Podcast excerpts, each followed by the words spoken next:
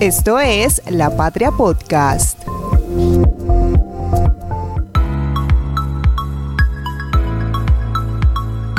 Hola, hola, ¿qué tal? Saludo cordial, bienvenidos. Esto es podcast de La Patria Radio. En esta ocasión nos acompaña Jaime Alberto Valencia Ramos, el gerente encargado de la industria licorera de Caldas. Gerente, bienvenido a La Patria Radio, ¿cómo se encuentra? Bueno, muy buenas tardes para toda la audiencia, para la mesa de trabajo. Un saludo muy especial y gracias por la invitación. También está con nosotros Juan Carlos Leighton, compañero de La Patria. Juan, saludo cordial, bienvenido. Compañeros en estudio, querida audiencia, mucho gusto, doctor, bienvenido.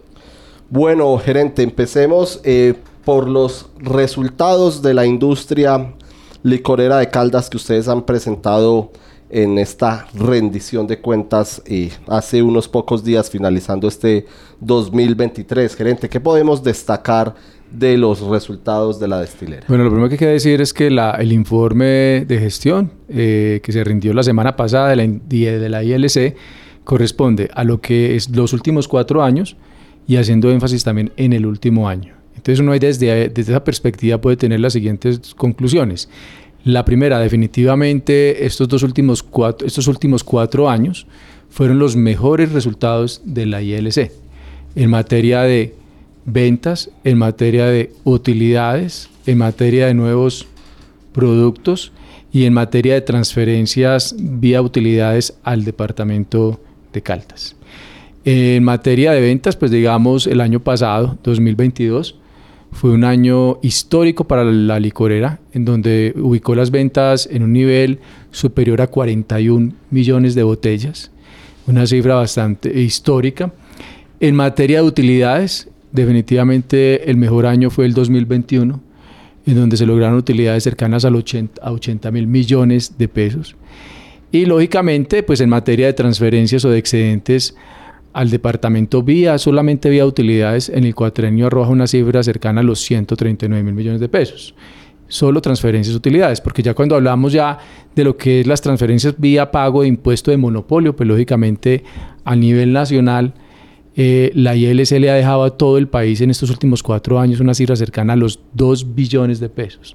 Y eso es bastante significativo, como para tratar de, eh, de anotar que, digamos, detrás de ese objeto eh, comercial que tiene la licorera, hay también un objeto de orden social que es bastante importante para financiar, lógicamente, sectores como la educación y la salud. Doctor, em, importante además un, un, indicador que presentaban ustedes este año, el 70% del mercado del ron lo tiene el departamento, lo tiene la licorera de Caldas y el 14% de participación en aguardiente. ¿Cómo se ha logrado eso? ¿Cómo se ha eh, consolidado esa marca? Eh, porque ha sido un proceso, digamos, vertiginoso. Esa pregunta es muy importante, Juan. Digamos que la licorera a nivel nacional era la cuarta licorera en el mercado de aguardiente a nivel nacional. Hoy es la segunda licorera en el mercado de aguardiente. Eh, hace sin ser el producto estrella, además. Sin ser el producto estrella. Hace varios años atrás, la licorera tenía una participación en el mercado cercana entre el 9 y el 10% y hoy pues estamos cercanos a ese 15%, lo cual es una cifra bastante significativa. Es de anotar que indudablemente eh, dentro de la línea de aguardientes para la industria licorera, el producto estrella en este momento es el aguardiente amarillo. Mm. Efectivamente, hace un momento estábamos revisando unas cifras de producción de aguardiente amarillo a la fecha y eh, con corte a este, a este mes y de este año en comparación con el año pasado, el año pasado se produjeron un poco más de 3 millones de botellas de amarillo y este año estamos por encima de 7 millones de botellas de amarillo. Es decir, el incremento en la producción de amarillo ha estado por encima del 100%. O sea que dentro de la categoría de aguardientes, en la de ILC, el amarillo se consolida como un producto estrella y eso nos ha permitido ganar participación. Es un producto que se está consolidando en el mercado nacional, inclusive en sectores de la costa, pues, departamentos de la costa que son bastante representativos. Eh, y, el, y el mercado de ron, que es un mercado bastante dinámico y muy competitivo, ya hoy la licorera se consolida en el mercado nacional con el 70% de participación, la cual la, se constituye como la licorera número uno en materia, en materia de rones. Y en materia de rones hay que anotar que la licorera pues ha diversificado mucho su portafolio con lo que llamamos licor tradicional, de ron tradicional, eh, el ron de, de, atributos, de 5 atributos, de 8 atributos, de 15 atributos, el león dormido. Y lógicamente... Los atributos son los tiempos, ¿no? Los tiempos de añejamiento. Tiempos de añejamiento y también las características, digamos, químicas que tiene el producto, los elementos químicos que le dan una calidad muy diferente, una mayor calidad, entre más tiempo, más calidad. Y eso, pues lógicamente, le ha permitido a la industria licorera incursionar con mucha competitividad en ese mercado de rones, que hoy también, pues lógicamente, está exportando. El león dormido es un producto de exportación. Entonces, el mercado nacional, eh, la participación es, es del 70%. A mí me encanta el aguardiente amarillo, por su sabor, su calidad, su presentación porque con él puedo compartir ratos muy agradables con amigos, con familia, en toda ocasión, cumpleaños, fiestas, época de Navidad, cualquier fiesta la puedo compartir con el aguardiente amarillo, porque es muy sabroso, porque es muy bueno, porque es de lo nuestro, de nuestras tierras. Doctor, vamos a, desglosar ese mercado del ron, porque ustedes en el 2015 tenían en el mercado cuatro botellas eh, pues de distinta denominación del ron, de los atributos, como usted lo menciona, más unas cremas. En este 2023 eh, ya tienen más diversidad. ¿A qué se debe eso? ¿Cómo ha sido ese proceso eh, del crecimiento del mercado del ron en el país y las eh, distintas alternativas para los usuarios? yo creo que la industria licorera de Caldas tal vez en los últimos 10 años ha logrado unos procesos de innovación muy importantes. Y esos procesos de innovación se han visto reflejados en la generación de nuevos productos. Hace varios años atrás hablábamos básicamente de que la licorera se centraba en la producción de aguardientes y rones. Hoy hablamos de rones, aguardientes, ginebras y latas. Entonces ya la diversificación es mucho más grande. Hay un proceso de innovación muy importante.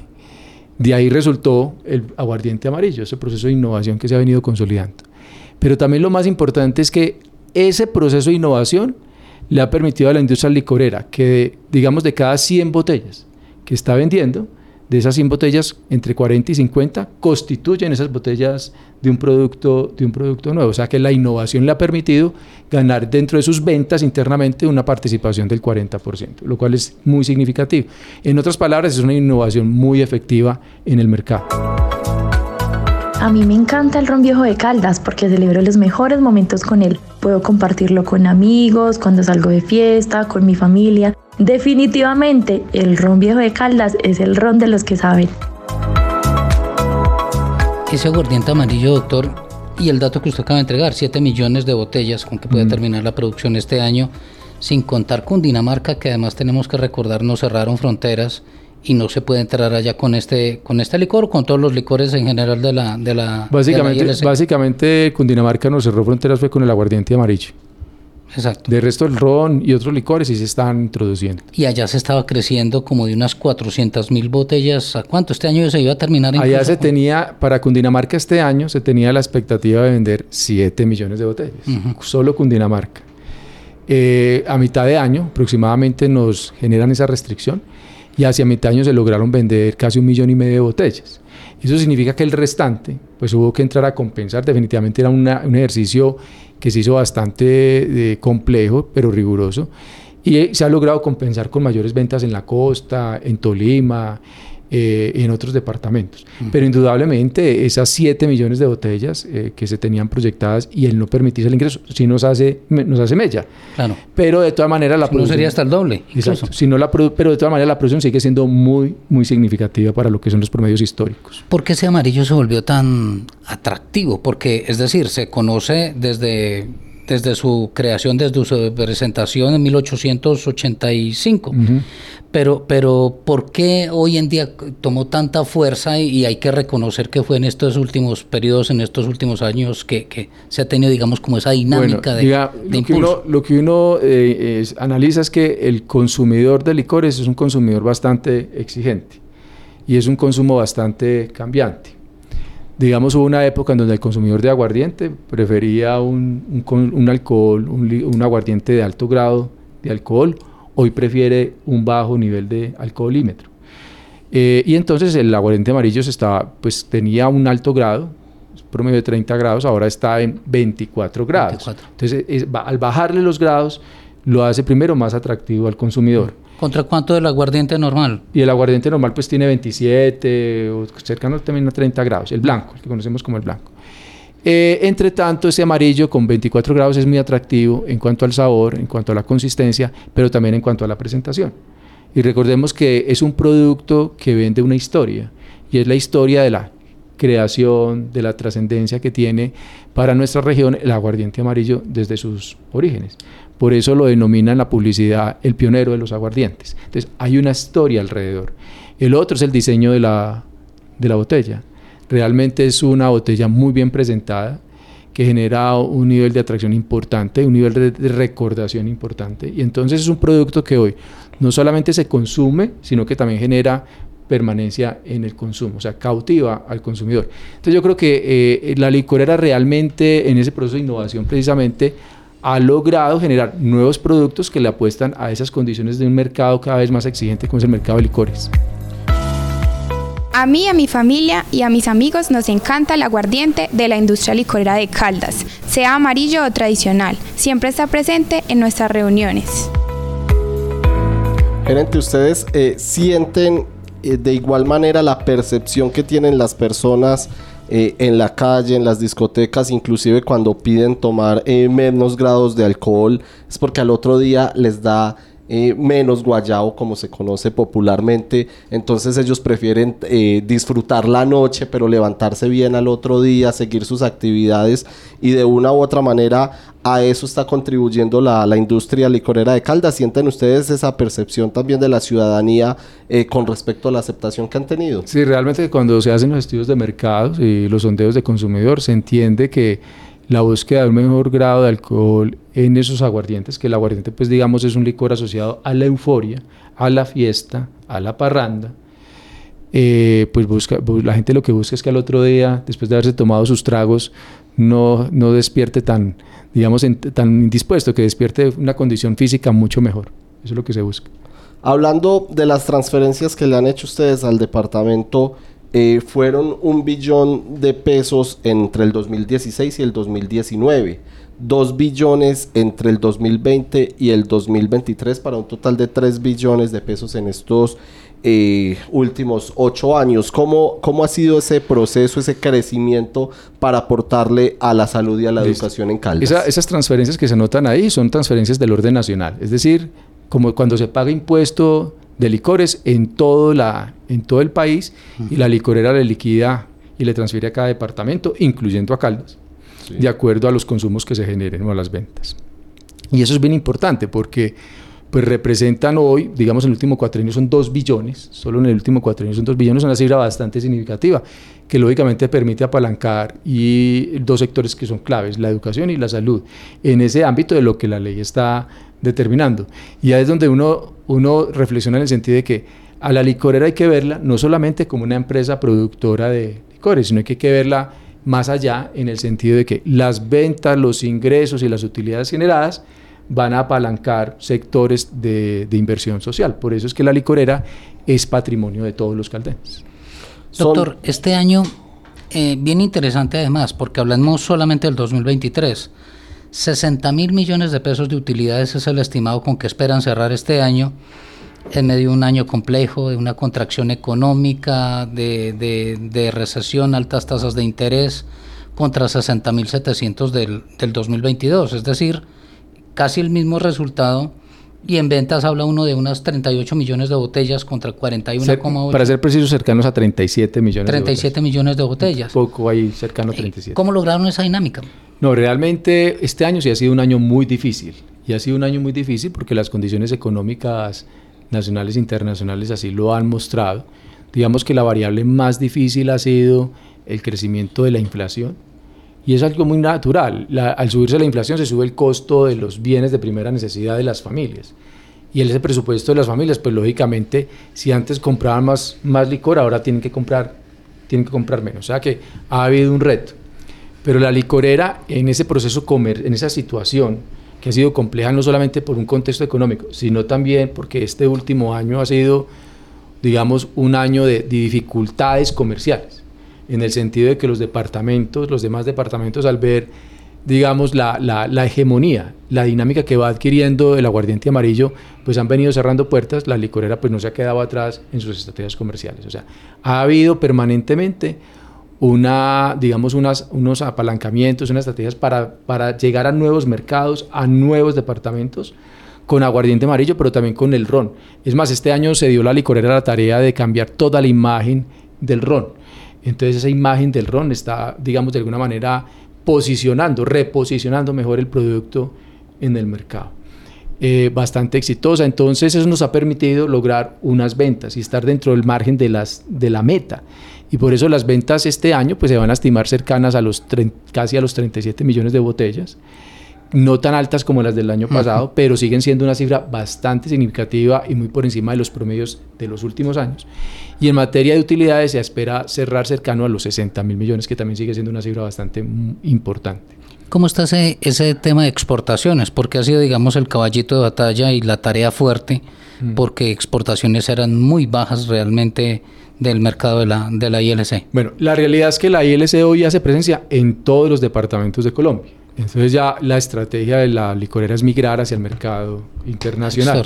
y en el mercado internacional la licorera ha venido consolidando mercados, pues lógicamente en la América Latina, en América del Norte está básicamente Estados Unidos, pero también en Europa. En Europa está España, Italia, Alemania, Checoslovaquia, Rumania, que son mercados bastante exigentes. Y ha venido la y Suiza también está entrando en este, en este mercado internacional.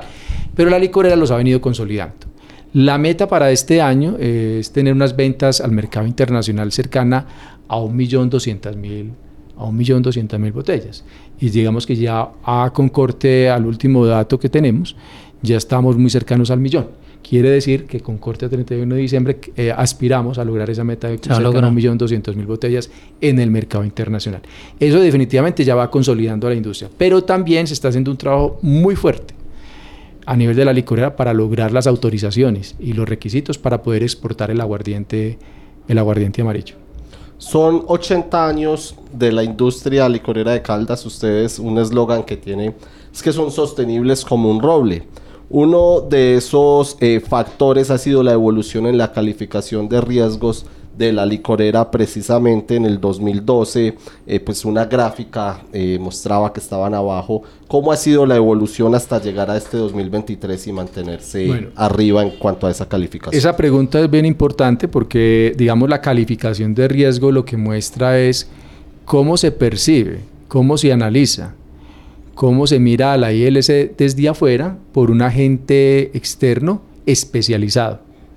Y ese agente externo, que es una calificadora de riesgos, en este caso para la industria de licoreras Fish, pues ella considera que han habido unos cambios estructurales en los últimos años y ya la ubica en una calificación AA menos, cuando antes estaba simplemente en una sola A, hoy está en AA menos, es decir, ha habido un aumento y eso se debe a varias cosas. La primera, a que y de alguna manera internamente la licorera ha hecho un esfuerzo muy grande por modernizar su infraestructura especialmente la infraestructura que tiene que ver con líneas de producción. Eso le da más eficiencia, más productividad y a un menor costo. Y la segunda, todo el tema relacionado con la diversificación del mercado. Digamos que por naturaleza el mercado de licores es un mercado bastante volátil. Entonces, al ser volátil, los ingresos de una licorera también van a ser volátiles. Pero como la licorera se ha dado la tarea de ir diversificando más productos dentro de ese mercado de licores, los niveles de riesgo de esa volatilidad de los ingresos pues se reducen. Al reducirse pues permite que la calificadora pueda mejorar, digamos, integralmente esa calificación para la empresa. Doctor, eh, los cócteles, otra presentación, digamos, eh, diferente eh, que ha llamado mucho la atención usted tiene los resultados. ¿Cómo les ha ido en esas y qué nuevas presentaciones finalmente se vienen? ¿Qué nuevas cosas dejaron, digamos, como en remojo? Porque obviamente ustedes terminan la administración, pero me imagino que vendrían, vienen nuevas, digamos, hay innovaciones para la ILC. Sí, eh, los cócteles eh, que vienen en lata han sido también una bebida bastante innovadora. La licorera en su primer lote de producción, digamos, sacó 300 mil latas hoy ya está por encima del millón de latas. Es decir, cuando se saca ese primer lote al mercado, el mercado reacciona de forma muy positiva y se sigue, y se sigue produciendo. Eh, iniciamos con tres sabores, que es el Cuba Libre, el gin tonic y el mojito. Y a ese que agregarle ya salió al mercado el daiquiri, que es también un sabor muy especial. Y se viene otro que está en proceso a base de aguardiente amarillo para el año entrante. Esperamos pues que también ya el INVIMA de los permisos y las autorizaciones. O sea que para el año entrante la licorera tiene proyectado no solamente ese nuevo producto en lata, ese nuevo cóctel, sino también otras nuevas presentaciones de otros productos que pues en, ese momento en su momento el mercado los conocerá. Pero también me adelanto que ya sacamos un primer lote de casi 200 mil botellas de un nuevo aguardiente que se llama Molendero y al cual se le va a hacer todo el despliegue de lanzamiento en el primer hacia el mes de marzo abril del año 2000 2024. Eh, es un producto que ya está en el mercado, lógicamente en muy pocas cantidades, pero que dadas las condiciones del producto, eh, lo que quiere mostrar el producto, se va a impulsar con mucha fuerza en el Valle y en el departamento del Cauca inicialmente. Entonces va a venir una nueva, un nuevo aguardiente para que luego esté muy rico, por cierto, muy rico. Amarillo, blanco. blanco, es un aguardiente blanco, molendero, pero lo, lo, lo interesante acá es que es un licor de caña. O sea, no es propiamente aguardiente. Sabe aguardiente, pero es licor de caña. O sea, que no tiene anís. De acuerdo. Entonces eso le da otra connotación, otras características, otro sabor. Es bien delicioso. Qué bueno, pues Jaime Alberto Valencia Ramos, gerente encargado de la industria licorera de Caldas. Gracias por estar en podcast de la Patria Radio. A ustedes muchas gracias por la invitación. Juan, muchas gracias. A ustedes muchas gracias, doctor, muchas gracias, gerente. A todos, muchas gracias. Esto es podcast La Patria Radio.